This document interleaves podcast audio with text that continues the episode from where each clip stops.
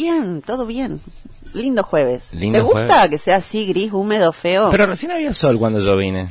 Ay, nos trajiste la nube. Viste que yo No, siempre... No sé qué onda. Pero bueno, acá estamos de nuevo. Eh, hoy les traigo un tema que fue furor esta semana en redes, los que usan Twitter. Sí, me enteré por vos, tengo Sí. que admitirlo. Tenés que bajarte Twitter entonces. Mm, Sí, sí. A No, sé, me- siempre me resistí a Twitter.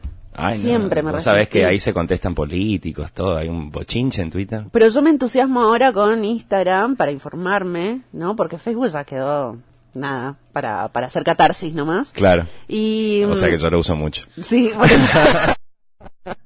Por eso, miro Instagram y escucho y me informo un montón y me entero un montón de cosas que te comentaba ayer, por ejemplo, ¿viste? Y pero no, Twitter no Qué no sé por qué. Bueno, en Twitter explotó esta cuestión que es- la columna hoy se llama Dibujando estereotipos, la tinta prejuiciosa. A ver, ¿de Así que bueno, trata? hoy les traigo un tema que es sumamente importante, que, que se desató esta semana por millonésima vez, ¿no? Eh, una gran polémica en el mundo de los dibujos animados dirigidos a las infancias, así que hoy pinta hablar un poco de los estereotipos presentes en este tipo de Fue contenido. tendencia, eso sí leí. Sí, fue tendencia, Claro. exactamente. No sé, al final no entendí si la terminaron de cancelar o si están en eso. Pero bueno, hasta ahora yo entiendo que Disney no dijo nada. Vamos a seguir con esta cuestión. Eh, bueno, eh, este tipo de contenido, sí, como se presenta, así con eh, con estos estereotipos, sí, eh, es eh, pretende verse como algo inocente, pero detrás de eso hay un discurso de violencia. Y esto, por suerte, comienza a generar una discusión intensa en las redes, ya que hoy por hoy empezamos, parece, a darnos cuenta, ¿sí? Eh, antes de adentrarnos en el bardo actual y específico que nos ocupa, es necesario entender qué son los estereotipos, ¿no? Los estereotipos, así de manera fácil, son representaciones simplificadas y exageradas que se asocian a una identidad o cultura específica. Sí, podemos dar muchos ejemplos. Así que bueno, en el contexto de los dibujos animados, como en toda representación artística, sí, o representación de la realidad, en fin, los estereotipos se usan y pueden ser positivos o negativos. Acá hay que poner atención porque es justamente en este punto donde se apoya y se centra gran parte de la polémica. Si comencemos por los estereotipos positivos, que son aquellos que buscan resaltar características favorables de determinados grupos, por ejemplo, en el ámbito femenino podemos encontrar personajes de dibujos animados que son fuertes, valientes e inteligentes, que desafían esos estereotipos de género tradicionales que son bastante rancios. Eh, y bueno, y asimismo podemos incorporar eh, positivos, eh, perdón, estereotipos positivos étnicos que representan diversidad cultural, promueven inclusión y aceptación de algo que es natural, pero que por las toneladas de estereotipo binario a la que estamos sometidos constantemente, estereotipo blanco y binario, eh, parece que todavía se entiende como algo que no va, ¿viste? Así que bueno, sin embargo, lo que tenemos que parar a pensar es eh, que hay que reconocer estos estereotipos negativos, aquellos que contienen y estimulan la discriminación, el prejuicio y la marginación. Estos estereotipos se basan en, sim- en simplificaciones ofensivas y generalizaciones que perpetúan por ahí estigmas irreales y perjudican a determinados grupos. A lo largo de la historia de los dibujos animados tuvimos numerosos debates en torno a estos estereotipos negativos que generan una gran controversia en base a qué aportan, ¿no es cierto? Un ejemplo emblemático de este debate es cómo se da la representación de personajes afrodescendientes en los dibujos animados. Sí. Eh, durante décadas, muchos personajes negros fueron retratados de manera negativa, despectiva, con rasgos exagerados, comportamientos desencajados y bochornosos. Así que estos estereotipos lo que hacen es reforzar estigmas raciales, ridiculizan y fomentan la discriminación. Eh, un caso emblemático es el personaje del tío Tom en la película Lo que el viento se llevó Ujú. re vieja la película, pero bueno, perpetúa Un una imagen, claro, un clásico que perpetúa una imagen sumisa y desencajada de una persona solo por su color de piel. ¿Te, te puedo hacer ahí un Sí. párrafo aparte? Decí. Ahora un nuevo concepto que hay para tratar de, de también de desestabilizar este tema de la inclusión y demás y esta, est- estos estereotipos positivos que estás mencionando es un concepto de inclusión forzada. Claro. Que lo están utilizando, por ejemplo, en La Sirenita, porque Sí. la Sirenita ahora es negra. Claro, ca- cambió totalmente. Claro, la, la sirenita tradicional del cuento, pelirroja, blanca, súper blanca y demás, ¿no? Entonces apareció esta sirenita negra de color y, mm, bueno, causó furor. Primero fue aplaudida, ay, qué inclusivo, ah, buenísimo. Y después aparece este eh, concepto de inclusión forzada, como que mm, no era necesario. Claro. Y sí es necesario, porque muchas identidades afro se sienten identificadas por primera vez en uno de los cuentos. Hay muchos videos en redes de, de, niñas que dicen, mira, mamá, se parece a mí. Y es como re loco pensar, a ver, me pasa a mí como, como, como. Todos los cuentos tenemos, sí. ¿Entendés? Veo series y a mí me representan como, no sé, siempre muy mm, divertido, siempre muy permisivo, siempre muy sexualizado. Y la verdad es que las identidades homosexuales no somos todas así. Claro. Entonces, cuando vos ves algo que se parece un poco más a la realidad o una representación más genuina, es como que, viste, ya verte representado es un montón. Sí. Cuando lo hacen de una manera responsable, no tiene precio.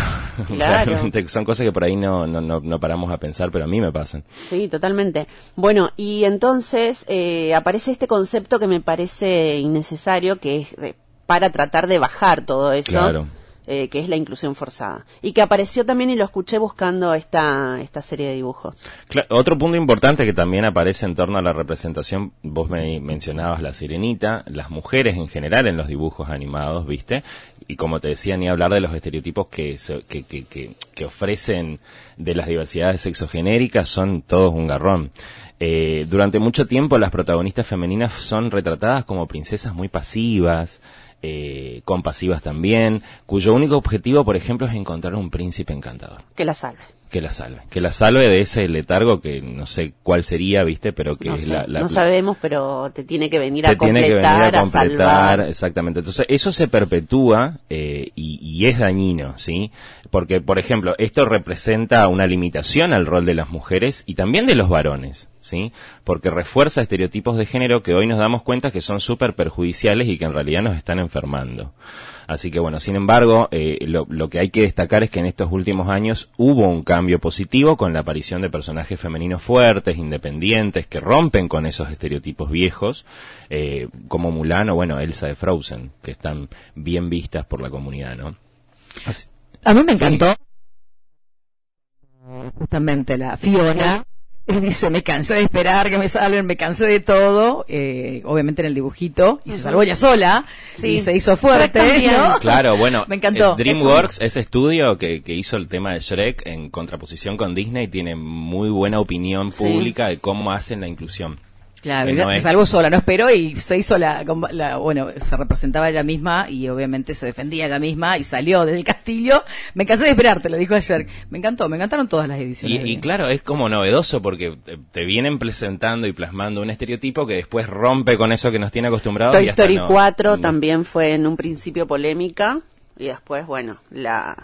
Eh, tuvo buenas críticas finalmente. Toy Story 4 con Barbie que finalmente que había desaparecido en la 3 se fue. Bueno ella quiso ser libre quiso ser una juguete perdida porque estaba mal visto ser juguete perdido. Tenías que pertenecer a un niño niña niña no entonces ella no ella quiso hacer la suya. Esa, no la vi. La 4 claro la, última la llegaste a la 3 y bueno, en torno a estos debates de estereotipos, eh, lo que hay que enfocarnos en los estereotipos son la cuestión de los negativos, ¿sí? Estos eh, son fundamentales porque en programas y películas tienen un impacto significativo en las infancias, sobre todo, pero ojo que también en el público en general, ¿sí? La discriminación implícita y maliciosamente disimulada puede pasar desapercibida como algo aparentemente inocente, pero en realidad estimula prácticas como los discursos formadores de odio. Normaliza esos mensajes. Exactamente, normaliza eso.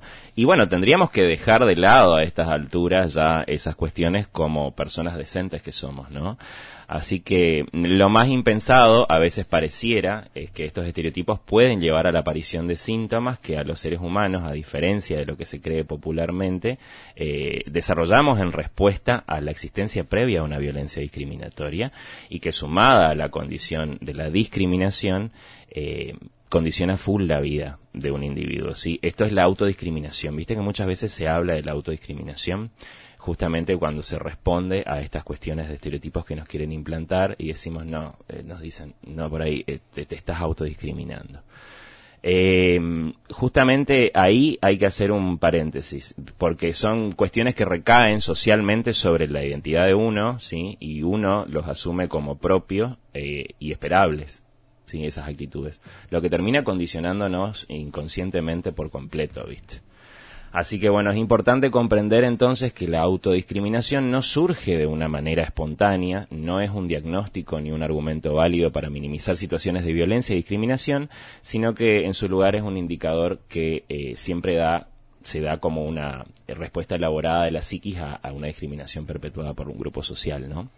Por ahí desde un discurso o desde, desde un pensamiento muy difundido que no es el, lo que corresponde. Eh, eso tiene un impacto negativo en el autoestima y en la confianza, eh, en nuestro sentido de pertenencia, pero sobre todo en la forma en la que más adelante nos vamos a relacionar con la otra edad tanto eh, si, si ejercemos lo que, lo que en respuesta elaboramos, que es la autodiscriminación, alejarnos de grupos sociales o percibirnos no adecuados como para la inclusión, eh, como eh, también eh, ejerciendo estereotipos desde nuestro lugar y violentando a otras identidades. Entonces, lo que esto promueve son contextos insanos y es lo que hay que hay que pensarlo así en el contexto actual de esta serie que te había nombrado primos, primos, sí que fue lo que desató el, el tema acá eh, fue eh, debate porque el público mexicano y de otros países latinoamericanos tomaron a esta serie eh, que va a ser que fue anunciada como parte de los programas animados para Disney de esta temporada de, de, este año, ¿sí? La tildaron de racista y llena de estereotipos negativos porque se incluye, por ejemplo, ¿no? El nombre del barrio, de la protagonista se llama Terremoto Heights, que te lleva como a pensar en que... Es como un suburbio, es claro, algo malo. Malo, que es, hay un, es una familia eh, mexicana. Me, una familia mexicana que vive, eh, por ejemplo, una familia latina que vive en Estados Unidos en un departamento chiquitito, y fueron, sucio, fueron en busca de un sueño, el Son sueño como americano. 11, 12, están sí. todos hacinados ahí. Entonces, eh, por ejemplo, cuando también se criticó cuando hacen un primer plano de la casa, hay unas zapatillas colgando del cable. ¿Viste? Mm. Entonces nos preguntamos si Disney realmente sabe Lo que significa. qué significa, uh -huh. eh, y bueno, eh, todas esas cuestiones que por ahí hay que comprender, ¿no es cierto? Que Incluso los apodos que le ponen sí. a cada uno de los personajes. Hay, hay un apodo Cuquita, que Cuquita, bueno, en, en algunos países de Latinoamérica refiere a un diminutivo que se usa por ahí en, en la jerga popular para referirse a la vulva. Claro. Entonces, hay una personaje que se llama Cuquita. eh, bueno, y es importante entonces comprender que la representación cultural es un tema delicado y complejo, ¿sí? Mientras que algunos nos podemos sentir identificados y representados en la serie, otros podemos percibirla como una perpetuación de estereotipos y, y, perjudiciales, ¿no? En el caso, en cualquier caso, este debate y la discusión abierta son fundamentales para comprender diferentes perspectivas y trabajar hacia una representación más inclusiva y respetuosa, que más allá de diversa sea justa en las eh, producciones y reproducciones. Así que bueno, media pila a los equipos creativos para que sean conscientes de ese impacto que tienen las obras en las personas y bueno, trabajar activamente para romper con los estereotipos dañinos que por ahí intentan perpetuarse, ¿sí? Y en Internet suena muchísimo entre youtubers principalmente una, un menosprecio hacia Latinoamérica. En general, ¿no? Porque escucho niños, niñas de 10 años, por sí. ejemplo, que consumen mucho YouTube eh, decir eso, algo, frases así despectivas en Latinoamérica. ¿Por qué? Fomentando el mensaje de dónde vienen también, ¿no? Claro. Fomentando el mensaje de que modelos eh, de países son en Europa o Estados Unidos nada más, ¿no? Eh, así que exactamente porque vos pensás que nos amedrentan con estos estereotipos que son creados por ellos mismos por los estadounidenses claro. como decís vos eh, lo que claramente nos hiere y lo que nos estigmatiza desde nuestras raíces, desde el vamos. Recordar el suicidio, ¿no? De las hermanitas argentinas en también, España, ¿no? Que también. una lamentablemente, exactamente, Exacto, pero por ser latinas. Mira qué dato. Uh -huh. Exactamente. Lo recuerdo, bueno, obviamente porque este dato específico, ¿no? De la, de, de la discriminación que sufrían en la escuela, bueno, de no soportarlo más. Exactamente, y justo estos son estereotipos que vienen implantados y que fecundan esa cuestión de malicia entre la sociedad y que hay que de, desandarlos, digamos, ¿no? Eh, así que bueno.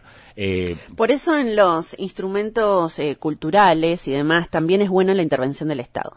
Acá en Argentina Exacto. tenemos un claro ejemplo de paca paca. Uh -huh. Eh, Paca Paca, que si bien tuvo un retroceso y un vaciamiento en ese durante los cuatro años del macrismo y demás, que costó bastante recuperar ahora y cuesta bastante también recuperar a, a las audiencias, al público infantil, porque fue un boom Paca Paca en Sí, sus sí, sí. inicios y el maravilloso mundo de Samba fue un éxito total, muchos eh, niños, niñas haciendo cumpleaños de San Martín, de Belgrano, de Juana Zurduy, eh, inculcando otras eh, costumbres y demás nuestras, nuestras, porque el protagonista del el maravilloso mundo de Samba es un niño formoseño. Tenía algunas cuestiones ahí que limar, que ajustar, ¿no? Porque el formoseño decía chipá en lugar de chipa. Bueno, unas cu- cuestiones Igual, ahí. ahí está válido porque son producciones que son de latinos para latinos. Sí. Hasta que se puede Moro- entender y, y- y repensar eso y entender. Morochito, eh, usando, yendo a escuela pública, porque todas las series que vemos y demás, todos con uniforme. Claro, ¿No? sí, es verdad. Todos, todos usan uniforme. Todos es usan muy uniforme. raro ver un guardapolvo en, en alguna producción ¿no? así. Y bueno, iba a escuela pública y demás, y morochito, formoseño, comía chipa. O sea, sumaba mucho a la, a la- a culturalmente. Claro. Parece una pavada, pero digo, es una cuestión de identidad, que algo que nos representa y que le va, te- va forjando otra mirada en las infancias. Una serie televisiva infantil que recuerdo, bueno, porque yo tengo un poquito más de edad, un poquito más de edad que ustedes, es señorita maestra. Los niñitos eran todos con guardapolvo. Pero te hablo de hace muchos años. No, no lo recuerdan. Era la única que vi en Argentina. Era una novela, Ajá. ¿no? Dedicada para los niños, que sí, los niñitos tenían, ¿no? Guardapolvo. Bueno, Mira. pero el contenido, El contenido, bueno, los niñitos, Una la novela. maestra, una novela. Pero era lo único que recuerdo con guardapolvito. Sí, Nada más, hace muchísimos Sí, en años. los, en los dibujos americanos generalmente viste que tienen o su propia ropa, cada uno su estilo, o bueno, uniforme, como decís vos. Así que bueno. Te quería ocupar el espacio para avisar un poquito que, que desde la Dirección de Diversidad vamos a estar el sábado arrancando con, con lo que es eh, un espacio de baile y expresión corporal seguros. ¿sí? Va a ser todos los sábados a las 16 horas ahí en el, en el espacio del playón del... Eh, ¿Cómo se llama? Ay, se me fue. acá en el barrio. No. ¿Dónde? Eh, Plaza San Martín, eh, Cultura. Ahí está, Dirección de Cultura y Patrimonio Histórico. Ah, enfrente, enfrente del playón. Exactamente. De la Dirección de Patrimonio Histórico. Ahí Cultura. Está, todos los sábados 16 horas. Y también hay una actividad que se va a estar llevando adelante eh, con la Oficina de Empleos. Un Ah, mañana. Exactamente, un Sí. conversatorio sobre la realidad eh, laboral de las personas LGBT. No hace falta ser LGBT para participar, la idea es ofrecerle participación al público en general para que, bueno, nos veamos un poco más de cerca. Bueno, pero es una buena oportunidad ahí también para desplayarse en el tema del cupo laboral trans. Exactamente.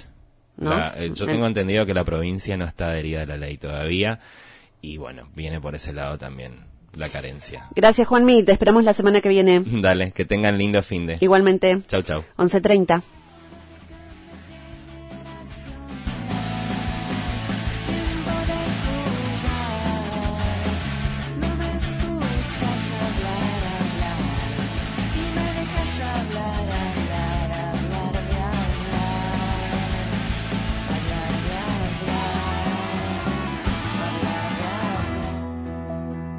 en el trabajo,